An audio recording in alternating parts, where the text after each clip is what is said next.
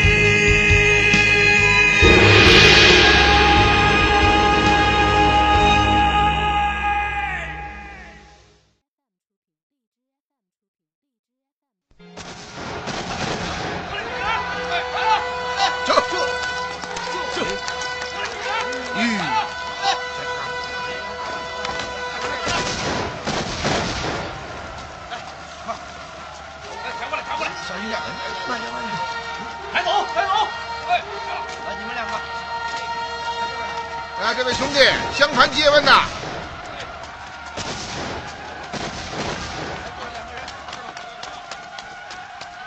啊，这里可是终结大人的府邸你们是外国人吧？啊！正是，我们是终结大人的朋友，从中土而来。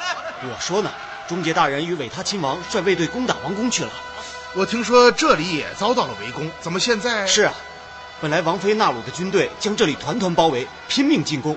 多亏韦他亲王和琼塔亲王率领自己的卫队赶到，三家合兵，将纳鲁军逼得向王宫退却。现在，执政大人已率军包围了王宫，正准备进攻呢。哦多谢多谢啊！大人，去王宫吗？嗯，我带路，走。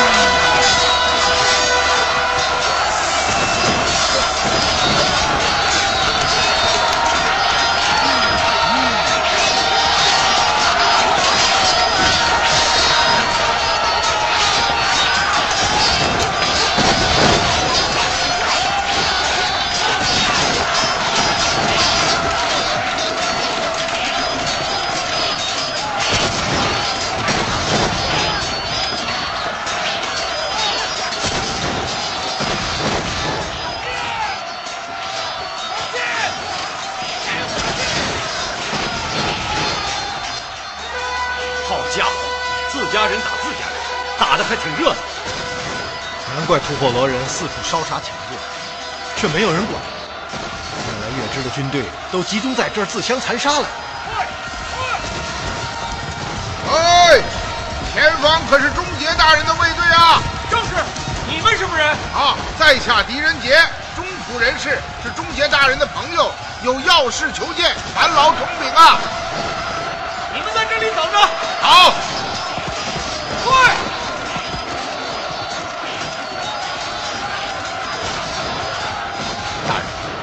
双方打成这个样子，恐怕是难以调停啊！是啊，是。万一双方不肯停战，我们的处境可就尴尬了。依你们看，目前交战的态势，谁占上风？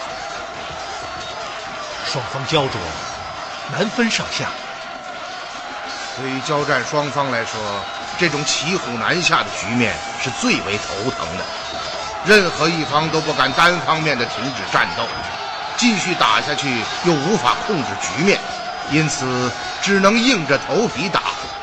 都希望对方先行崩溃，自己便可摆脱困境。然对方也同样是这样想的，于是战斗会无休止地进行下去。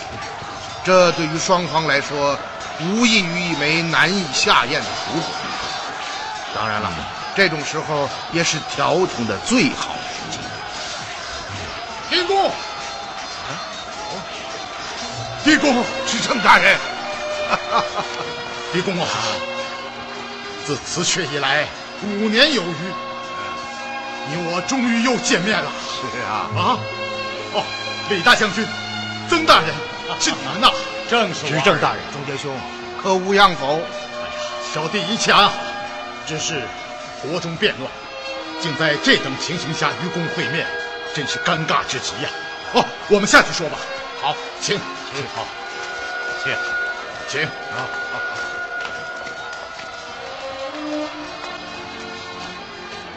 真是没有想到啊！我听说二位到图勒河亲遇到了麻烦，吉利可汗身亡，卓鲁部首领赫鲁继承了汗位。正是。唉，赫鲁凶残好战，他做了可汗。西域诸国可就要不得安生了。钟杰兄啊，我此次到月支正是为此事而来。哦，可此事与月支何干呢？执政大人还记得，我们初到月支的那天夜里，在宫中发生的坠灯之事。哦，当然记得。第二天，国王陛下就将安装宫灯的两名工匠处死，以示惩罚。那都是在演戏。其实。这一切都是贵国王差斥伙同赫鲁和沙尔汗共同策划的阴谋。是，什么？阴谋？是啊，这是他们早就策划好的。先由赫鲁派兵截杀使团，将我等逼得转向北行，便来到了月之国。沙尔汗早在几个月前便隐藏在这里，铸造了一只与进献给吉利可汗的寿礼相同的海兽细波黄金大盘。内装毒箭，只待使团到来，便在差赤的协助下将金盘换掉。于是，才出现了宫中坠灯那一幕。在黑暗中，差赤命人换掉大盘，这才有了发生在十国的那一幕惨剧。这些李将军是怎么知道的？当然是差赤和沙尔汗亲口告诉我。什么？亲口告诉你？执政大人可能有所不知，事发之后，我们又回到了贵国。差赤与沙尔汗将我等诱到王宫后园的废宫殿密室中，企图困死我们。这些话都是他们得意之下亲口说出的。狄公就是为此而来。正是。哎呀，狄公还不知道，敝国国王差斥恐怕已经不能回答你的任何问题了。他于两日前暴卒于宫中。此事我已经听说了。可沙尔汗还活着，而且可以断定，他仍在月之国中。此人阴险狡诈，城府极深，可以说是整个阴谋的核心。只有找到他，才能够彻底破解此案。嗯，可眼下国中大乱，真是不巧之极呀！朱杰兄啊，你与王妃纳鲁势成水火，刀兵相见。不知下面想怎样收场？唉，而今已是势成骑虎，焦灼难分。再这样斗下去，势必是两败俱伤，吐火罗人坐收渔翁之利。朱杰兄，是谁引来了吐火罗人？哎呀，是我。啊？你？正是。哎呀，钟杰兄，你糊涂啊！这无异于引狼入室啊！是啊，当时纳鲁发动举国之兵，我恐单凭卫队之力无法抵御，便请来了吐火罗人。谁知道这些畜生进城之后，非但没有帮助我们，反倒趁火打劫。如今吐火罗人在城中烧杀抢掠，你总要想个办法吧？现在月之国的大部分军队都集中在这里，我是无能为力呀。朱杰兄，你想过没有？一旦你与王妃纳鲁拼个你死我活，吐火罗人必坐收渔利。到那时，月之沦为吐火罗臣属之国，而你就是月之的大罪人。嗯，狄公啊，我何尝不知此事严重？可可骑虎难下，一旦我单方停止战斗，势必被纳鲁所灭。如果钟杰兄信得过我，我愿意做你的使者。与纳鲁商谈停战之事，真的？嗯。哎呀，太好了！李公啊，你真是上天降下的救命神灵！我正愁找不到一个合适的人前去谈和，你就来了啊！用我们中土的话说，这就叫缘分。对对对对对，缘分，缘分！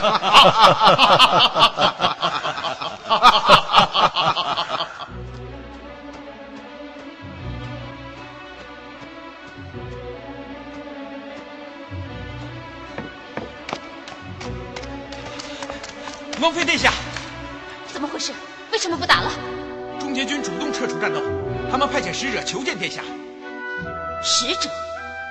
正是，使者是三名汉人，有两个好像见过，是前些日子曾到国中的大周和亲使团的正副使。李元芳和曾泰？正是。还有一个是谁？还有一个叫狄仁杰，是个胖胖的老头子。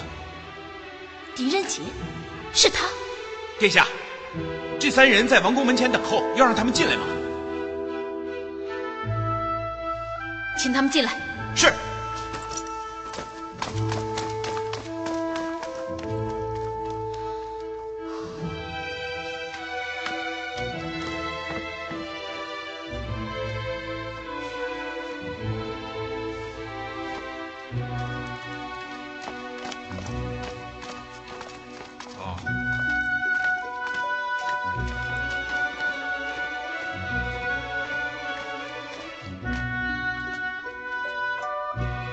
在下中府人士狄仁杰，这二位，王妃殿下应该不陌生吧？李大将军，曾大人，我们刚刚见过不久。嗯。久闻狄公盛名，不知今日光降，所谓何来呀？哦，乃为月之内乱，吐火罗入侵，望殿下看在月之黎民百姓的份上，止息战火，一致对外。哼，狄公是替钟杰来做说客的。哈哈，说不上替谁，目前双方势成骑虎，欲罢不能。狄某只是顺水推舟，促成停战耳。哦，谁说我要停战？我方得道多助，占尽优势，很快就会将终结逆党扫平。王妃殿下，被对方合围在王宫之内，在我中土战法之中，通常被称为陷入死地。再做无谓的战斗，那就是困兽犹斗了。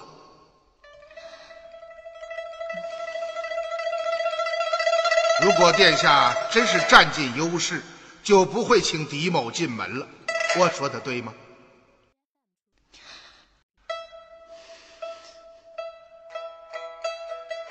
目前吐火罗骑兵在城中肆虐，烧杀抢掠，无恶不作。难道王妃殿下真的忍心眼看着自己的臣民惨遭蹂躏而无动于衷吗？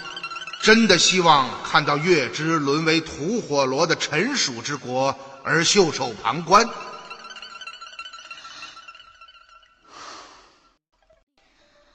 我已是骑虎难下，欲罢不能啊！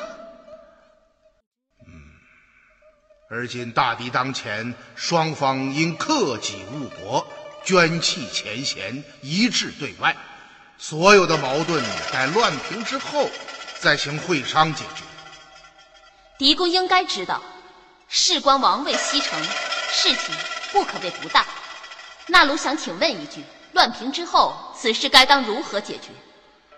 如果王妃殿下有意解决此事，我们便邀终结大人以及韦他、琼塔二亲王进宫，当面商量出一个办法来。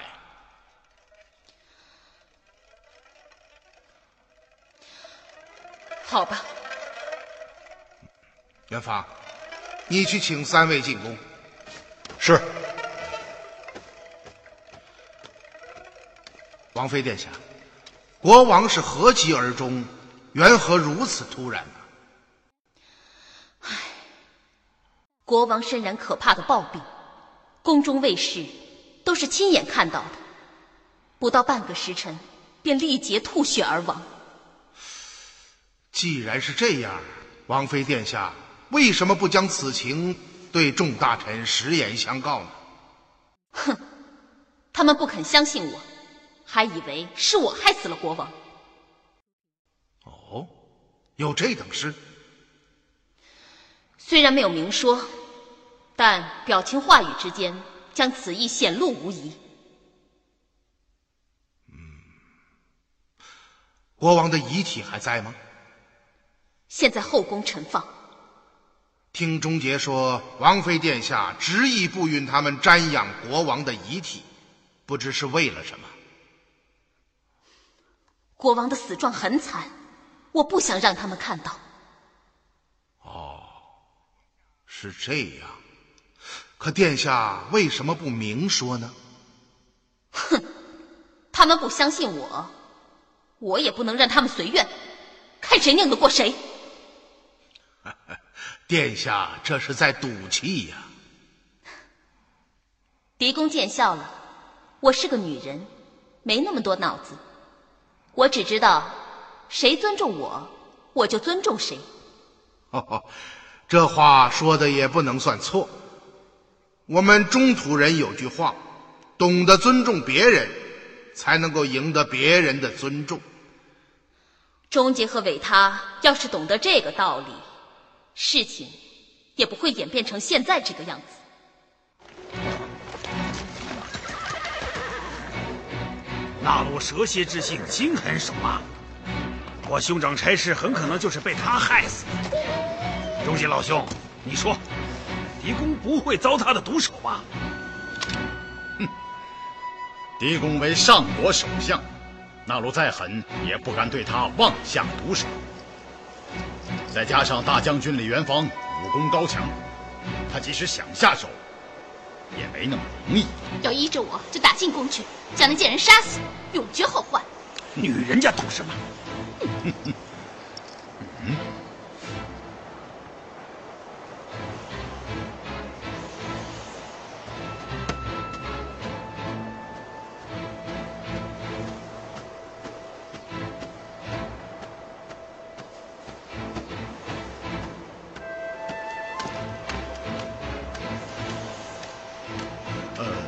纳鲁王妃有意弹劾，请三位进内面议。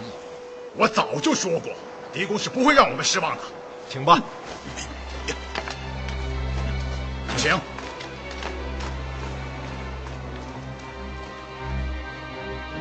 狄公不远千里来到敝国，是有什么公干吗？呃啊，乃为吉利可汗之死而来。吉利可汗，那狄公应该到托勒才是，怎么来到月支呀？当然有原因，然此事不是三言两语就能够说得清的。如果殿下感到兴味，待乱平之后，我会原原本本的告诉您。好，终结大人驾到。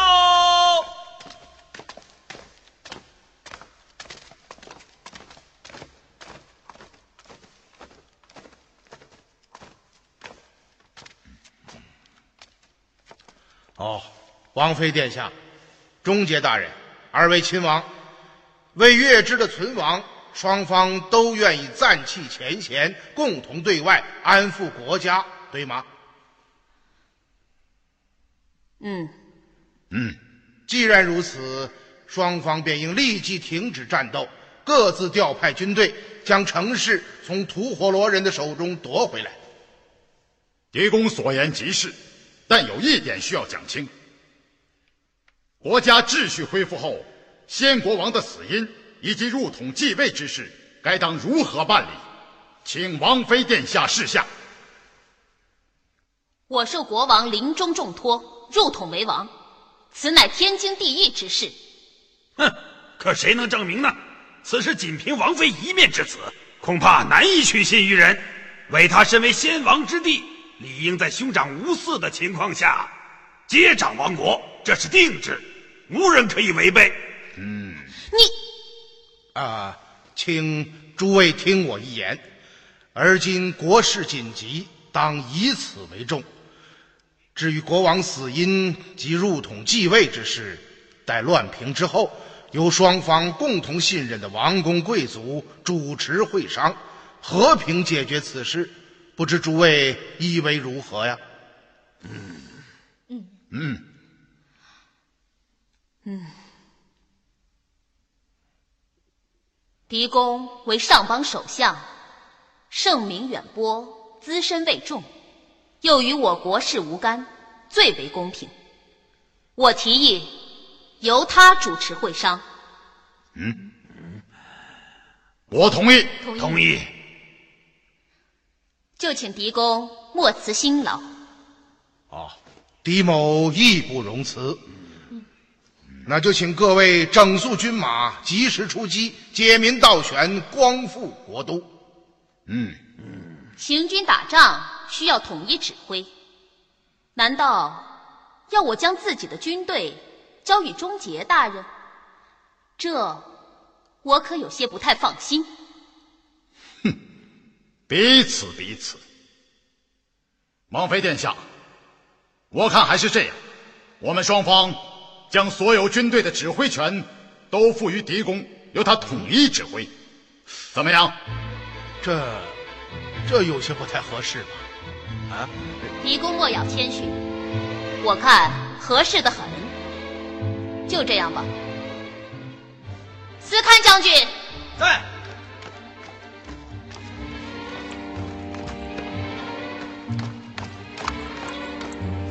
王妃殿下，我宣布，纳鲁麾下军队的指挥权暂交与狄仁杰大人，以抵御外侮。是，遵令。礼部，大人，我宣布，终结北塔、琼塔麾下所有军队，暂交与狄公统一指挥。遵令。狄公啊，你是众望所归，莫再推辞。那狄某就当仁不让了。嗯，元方曾泰在，你二人立刻率司堪和礼部二位将军前往宫门，将双方军队重新整编，齐步归营，准备应战。得令。二位将军，请吧。是。执政大人，君子不浪战，战则必胜。请你取出月之城的地图，我们详细的筹划一番。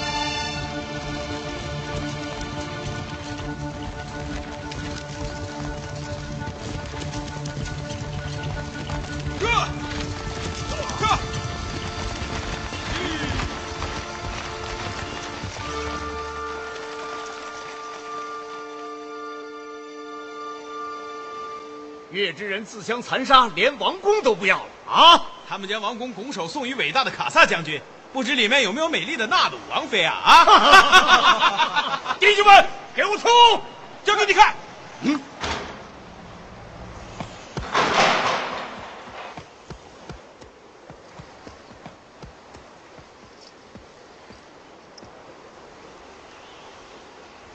嗯，这家伙要做什么？管他的！带末将去将他的人头砍下！杀！杀！杀！杀！杀！杀！啊！都出！杀！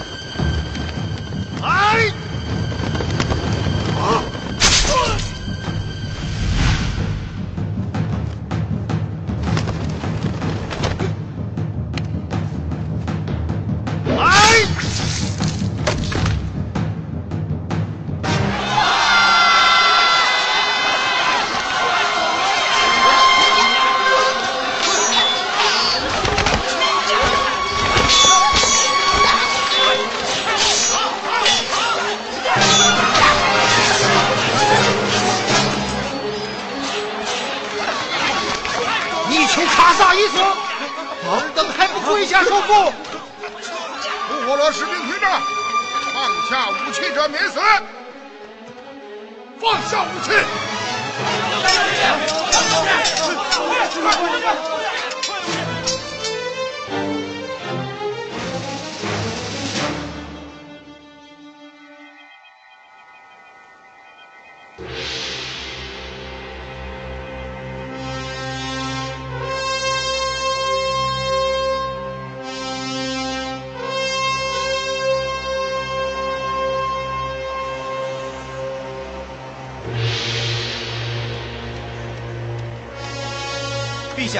张阁老在殿前候旨。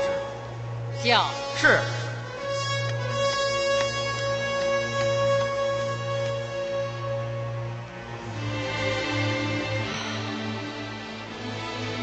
朔风十八里，边塞战事急，至今思良将，坐马解君忧。好一个至今思良将，坐马解军忧啊！陛下心忧边关，渴望良将，殊不知今日边关捷报传来，不知可为陛下心怀否？哦，边关捷报，正是。大将军王孝杰传来捷报，右威卫麾下在敦煌城下击破突勒主力，迫使突勒主力后撤六十里。哎呀，好啊！永哉孝杰，壮哉孝杰！简之，传旨，重赏大将军王孝杰及右威卫麾下诸军。臣遵旨。此役之胜。不仅重创赫鲁之锐气，更加激励了我军的斗志，实为一举两得。陛下，关于此战，孝杰还给阁部发来了快报。哦，呈上来。呃，这，啊，以臣之意，不看也罢。这是为何？呃，呃，快报之中提到，提到了狄公。什么？正是。将快报呈上来。呃，是。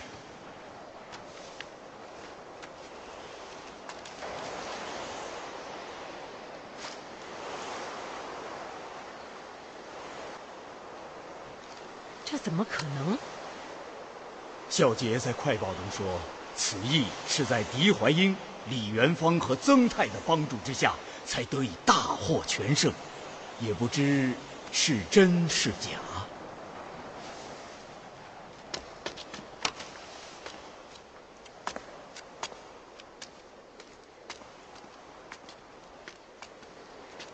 狄仁杰通敌卖国，勾结贺鲁，杀害吉利可汗，挑起两国战火，这已经是不争的事实。孝杰是个意气用事的人，当年在崇州。狄仁杰曾有恩于他，他这是投桃报李，此言不足取信。呃，陛下，陛下，内卫府大阁领凤凰回来了。哦，叫是。凤凰回朝，定是抓住了狄仁杰这个老贼。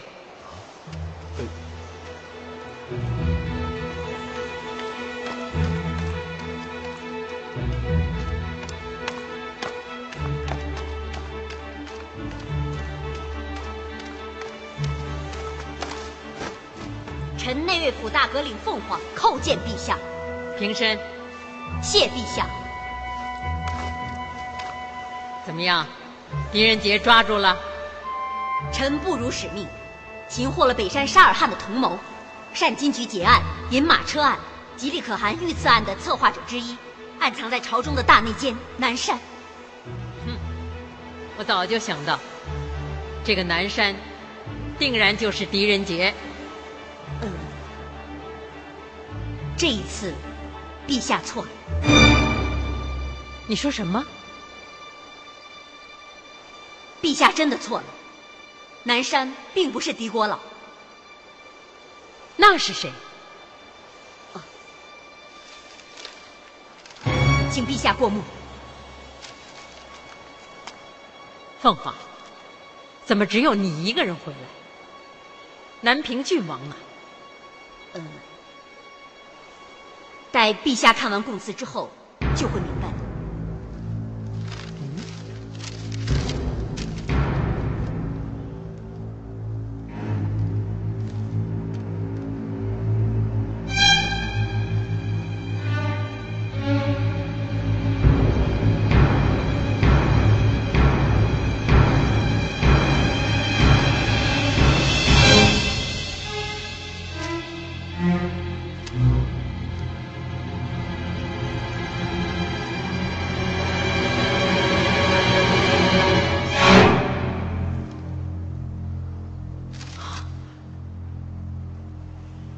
不由得，是他。正是，南平郡王武攸德与大内监北山沙尔汗早有勾结。武攸德将从河西军械局仓库中盗出的羽箭，通过沙尔汗卖给突勒太子赫鲁，以谋取暴利。早在年前，狄怀英奉旨查查河西军械局案，就发现武攸德与其堂弟河西军械局司政赵永荣合伙倒卖羽箭。嗯，陛下说的一点不错。大将军王孝杰配合臣所率内卫，在宣化堡的地道中，起获了武攸德和赵永荣为突勒人制造羽箭的造箭厂，缴获组装好的羽箭。一百多万支，啊！一百多万支。据吴攸德交代，这一百多万支羽箭，不过是他卖给突勒军总箭支的三分之一。这个逆贼！倒卖羽箭事发之后，圣上命狄国老负责调查，吴攸德非常惧怕，因此处心积虑想要除掉狄国老。这正与赫鲁和沙尔汗。阴谋除掉吉利可汗和狄公，挑起两国战火的目的不谋而合。于是，在沙尔汗的引荐下，武攸德与赫鲁一拍即合。赫鲁将其引为内援，化名为南山。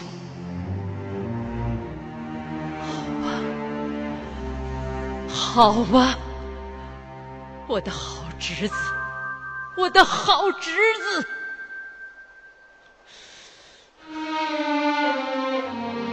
优德交代，那枚从突勒奸细身上搜出的大汗之剑，乃是北山沙尔汗亲手仿制而成，目的就是要陷害狄国老。仿制的戒指与原物完全相同，即可乱真。臣从赴突勒议和的大将军李元芳手中取回了原物，请圣上比对。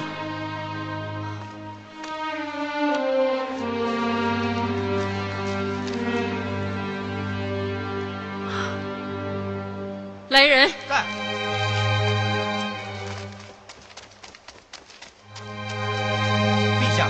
刻到御书房，取那枚大汗之剑来。是。还有，武攸德收买了国子监侍学、日本专使藤原，向使团护卫使有泽理惠和一直古麻里假传圣旨，命二人暗中将赫鲁和乌勒志放走。我说武攸德为什么接二连三地向我推荐藤原手下的两名遣唐使？原来是为了营救赫鲁和乌勒志。正是。武攸德一直在处心积虑地筹划如何营救这二人，然由于狄国老精明过人，他不敢造次行事。后狄公被诬，逃离洛阳，武攸德终于放开了手脚，他直接指挥藤原，假传圣旨。命护卫使有泽理会和一支古马吕，在那拉特山口协同劫持囚车的突勒将领齐格，将赫鲁和乌勒志救走。这个逆贼，真是罪不容诛，罪不容诛！我要将他千刀万剐，剁成肉泥。后，有泽理会和一支古马吕发现受骗，便毅然杀出突勒大营，赶赴石国。会同大将军李元芳营救公主，在石锅崖上，护卫使一支古马吕为掩护大队撤离，不幸以身殉职。嗯，这二人倒是深明大义之辈。陛下说的是。凤凰，吉利可汗遇害究竟是怎么回事？据大将军李元芳及曾太大人讲述。在十国置吉利可汗于死地的，乃是由圣上钦点，沙尔汗制作，献于突了吉利可汗的和亲之礼，海兽细波黄金大盘。什么？赫鲁与沙尔汗与月之国王差池勾结成奸，在月之国用装好毒箭的仿制大盘，换掉了用作寿礼的黄金大盘，这才致使吉利可汗中箭身亡。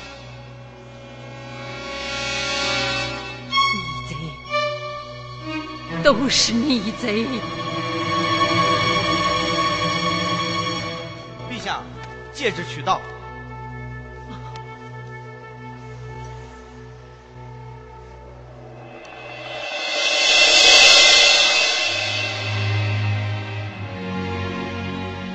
这冤枉了狄怀英，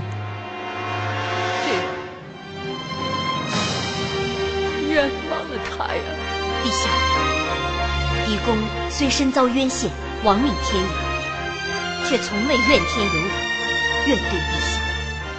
在逃亡途中，他屡设巧计，诱使内奸武攸德一步步暴露自己的真面目。最后，狄国老不惜孤身犯险。引诱无忧德进入我们设下的伏击圈中，终使这只狡猾的狐狸落入法网。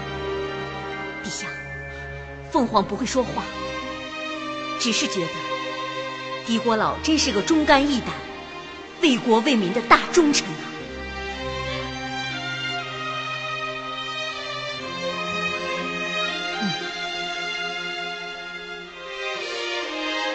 狄怀英智虑忠纯，英勇不屈。像这样的人，竟被逼走蛮荒，浪迹天涯，真是长，真之过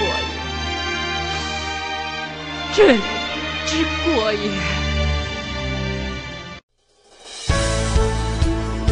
更多精彩音频，请关注微信公众号“侧写师李昂”。